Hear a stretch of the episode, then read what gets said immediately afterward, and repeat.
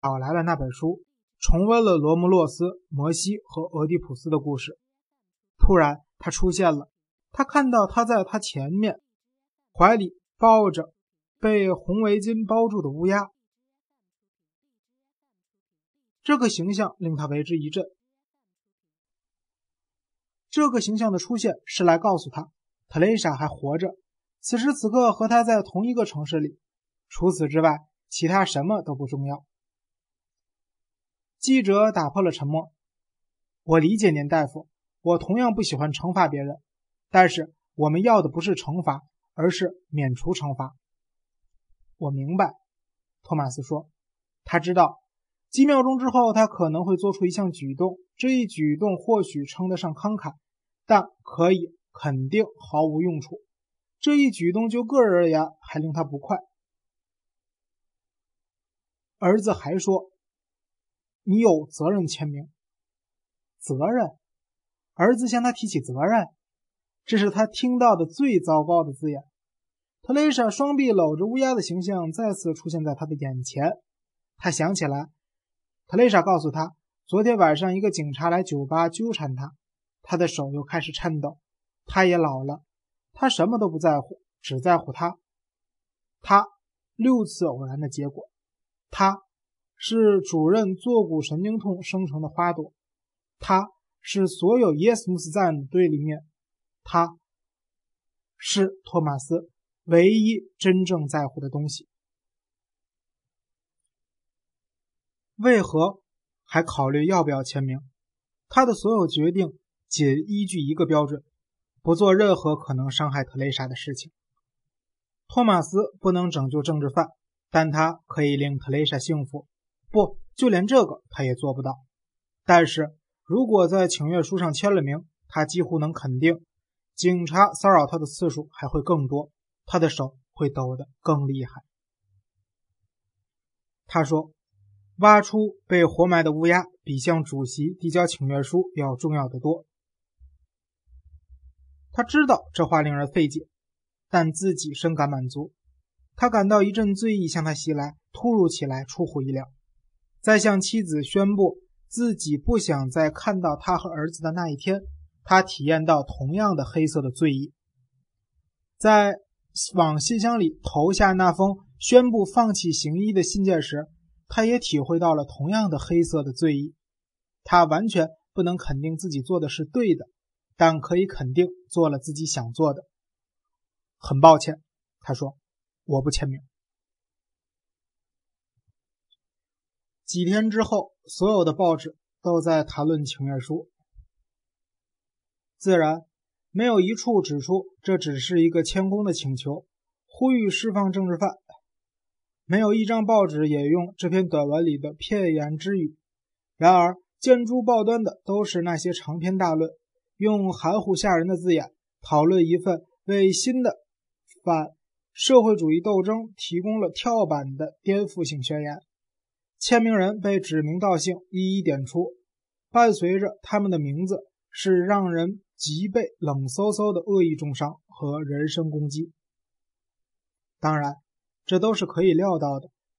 所有的公众行动，除非由党组织，均属非法。参与者都会置身于危险的境地，人人皆知。大概就因为这个，托马斯为没在请愿书上签名更感到内疚。说到底，他为何没有签名？他甚至不再清楚是什么促使他做出这个决定。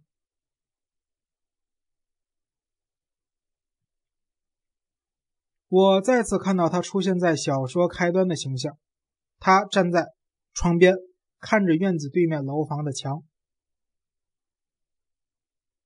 他就产生于这一形象。就像我曾说过的，小说人物不像生物那样诞生自母体，而是产生于一种情境、一个语句、一个隐喻。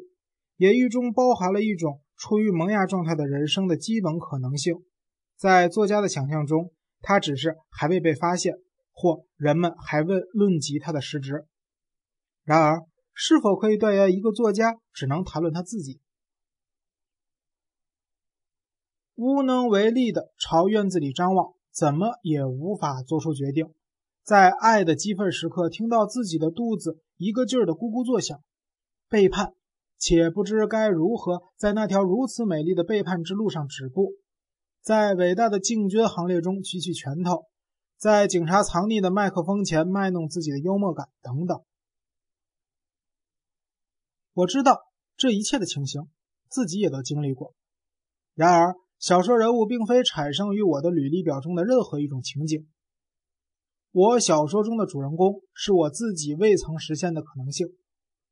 我爱所有的主人公，并且所有的主人公都令我同样的恐惧。原因就在于此：他们这些人物或那些人物跨越了界限，而我只是绕了过去。这条被跨越的界限吸引着我。小说要探寻的奥秘仅在另外一边开始。小说不是作家的忏悔。而是对于陷入尘世陷阱的人生的探索。说的够多了，让我们回到托马斯身上。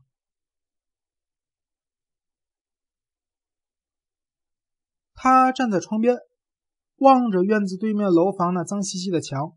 他有些想念那个长得翘下巴的大个子，想念他的朋友。这些人他并不熟，自己也并未加入他们的行动。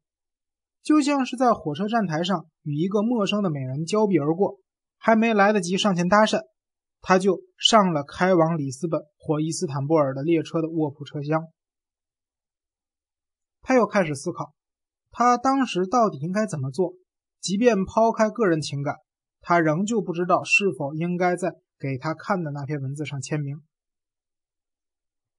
当有人逼迫你沉默时，提高嗓门，对不对？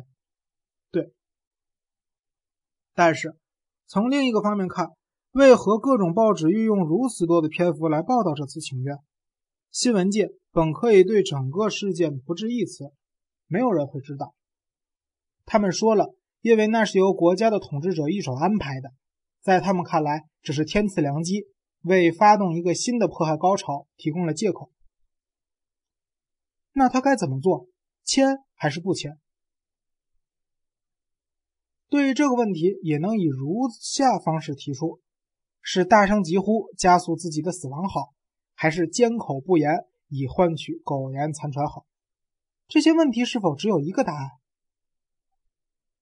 他再次冒出了那个我们已经知晓的念头：人只能活一回，我们无法验证决定的对错，因为在任何情况下，我们只能做一个决定。上天不会赋予我们第二次、第三次、第四次生命。以供比较不同的决定。历史如同个人生命，捷克人只有一部历史，他和托马斯的生命一样，将终结于某一天，无法上演第二回。一六一八年，波西米亚贵族鼓起勇气，决定捍卫自己的宗教自由。出于对坐在维也纳玉座上的皇帝的激愤，他们把皇帝的两个代表阁下从。赫拉德兹城堡的窗户扔了出去，三十年战争由此而开始。它几乎令整个捷克民族毁灭。较之勇气，捷克人是否需要更多的谨慎？答案看似简单，却并不简单。三百二十年过去了，到一九三八年即慕尼黑会议之后，整个世界决定将捷克人的国家牺牲给希特勒。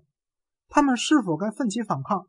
和数量是他们八倍的敌人孤身奋战，与一六一八年所作所为相反，较之勇气，他们表现出更多的谨慎。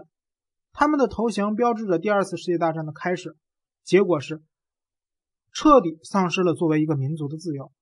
几十年甚至几百年，较之谨慎，他们是否更需要勇气？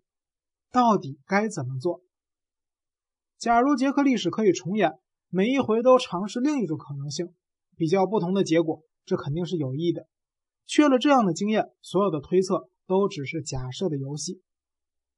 阴谋一次 K 谋，一次不算数，一次就是从来没有。波西米亚的历史不会重演，欧洲的历史也不会重演。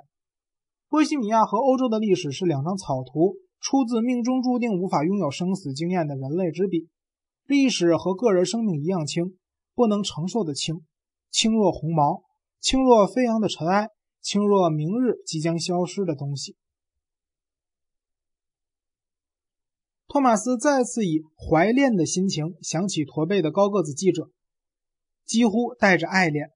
此人在行动，仿佛历史不是一张草图，而是一幅完成的画。